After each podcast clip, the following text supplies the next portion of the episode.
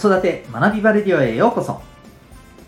お聞きいただきありがとうございます。子供の才能思いを唯一無二の能力へ。親子キャリア教育コーチの前城秀人です。才能分析心理学絵本講座などのメソッドや子育て講師の経験を取り入れたオーダーメイドのコーチングでお子さんの自立を育む親子サポートをしております。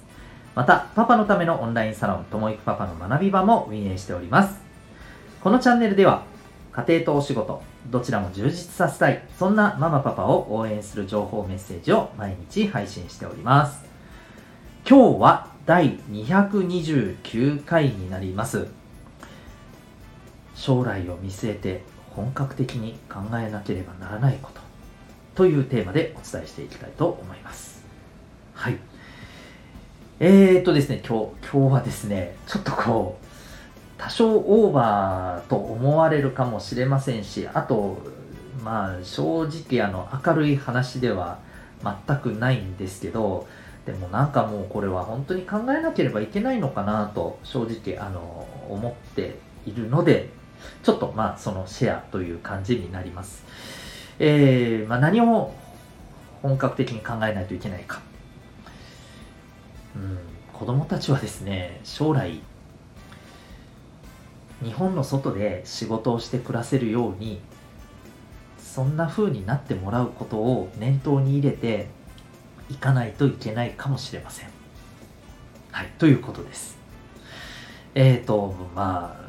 要するにですね、あまり言いたくはないんですけど、やっぱり日本この先厳しいんじゃないかなと思ったりするんですよね。はい。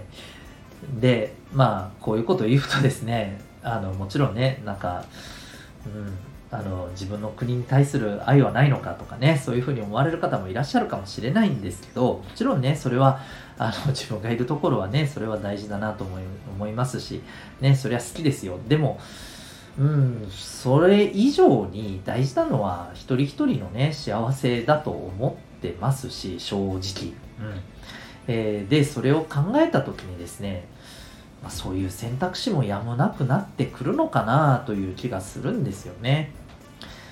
えー、もう皆さんもご存知のようにですね、やっぱり今日本って高齢化、そして少子化になってきてるわけじゃないですか。で、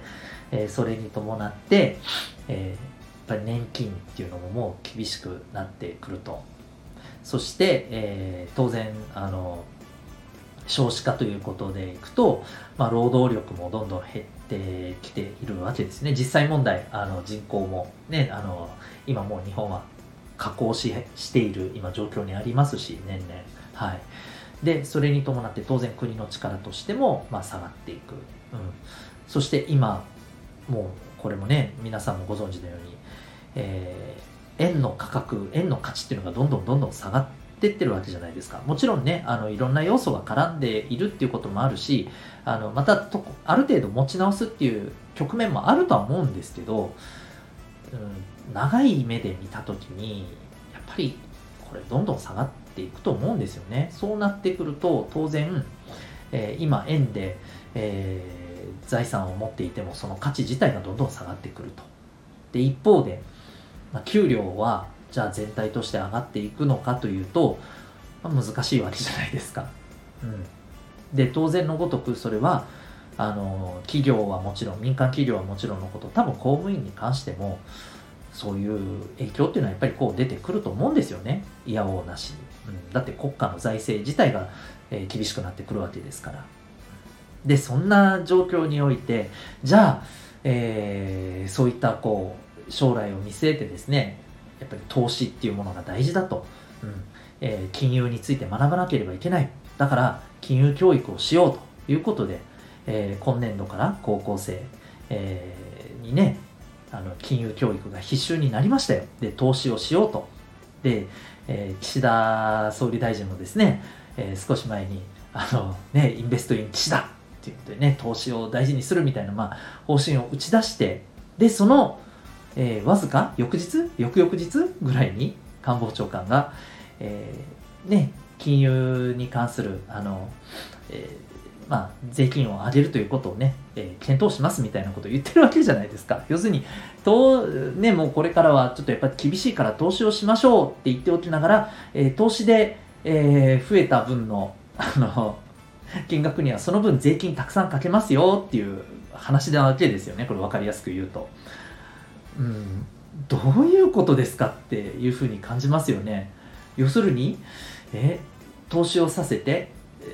投資が大事だよって言っておいて投資をさせてでそこから、えー、低よく税金を取っていくもうそうまでしないと国家の財政が回らないっていうことなんですかね。うんもうそういう意図でやってるとしたらもうこれ正直ですねいやなんかもうあのいろんな方が言ってますけど経済のセンスどうなのとやっぱ思われても仕方ないと思うんですよね。でもちろんこれが、いや、そういうつもりじゃないんですと、ちょっとお互いのコミュニケーション不足ですと、ね、総理大臣と官房長官でコミュニケーション不足なだけですって言ったら、それはそれで大問題と思うし、正直そういう舵取りを政治家がやっていくって、でそういう政治家を今選んでる国民が我々なわけじゃないですか。っていうか、そういう代表者しかいないのかどうか分かりませんけど、こんなのをいろいろ考えていくとですねいや厳しいなと。もう海外で仕事して暮らせるようにもう備えていかないといけないんじゃないかと。我々はあ我々もそうかもしれない、まあ、逆に言うと我々はまだ生きてる間はなんとかなるかもしれませんけどお子さんの世代になったらもう多分厳しいと思うんですよね。これこのままいくと。本当に。だったらばお子さんは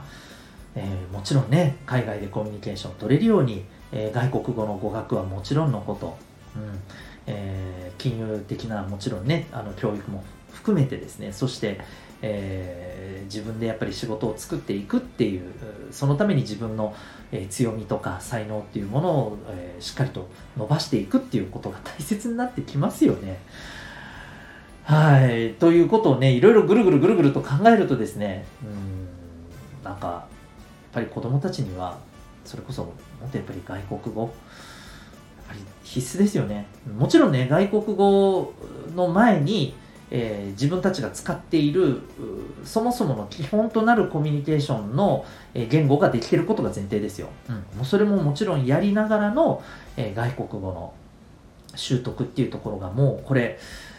マスト中のマストになってくるんじゃないかなと思うんですよね。もっと言うと英語だけじゃ多分足りないという状況になってくると思います。うん。ね、世界のこの、ね、人口比とかを考えていくとですね、はい、まあまあそんなことをねやっぱり思うわけですよ。うん。まあ、もちろんねどうどういうあの場所でどんな風に生きていくかっていうのは最終的にはその人その人が選んでいくものですしその人の意思が尊重されるべきだとは思います。もちろんあのうちの子供にしてもどうしたいかっていうのを最終的に決めるのは本人だと思ってます。うん、ですけれどもね、